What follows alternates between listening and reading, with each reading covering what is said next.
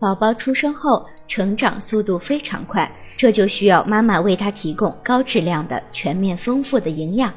一般情况下，母乳可以满足宝宝的营养需求。如果母乳不能满足宝宝的需求，则要为宝宝选择合适的奶粉加以补充。宝宝在呼吸、心跳、吃奶、消化、啼哭，甚至是在睡觉的时候，都在消耗热能。热能是宝宝一切活动的能量供给。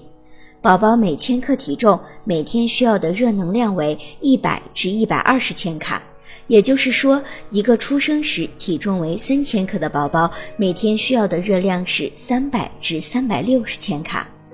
如果您在备孕、怀孕到分娩的过程中遇到任何问题，欢迎通过十月呵护微信公众账号告诉我们，这里会有三甲医院妇产科医生为您解答。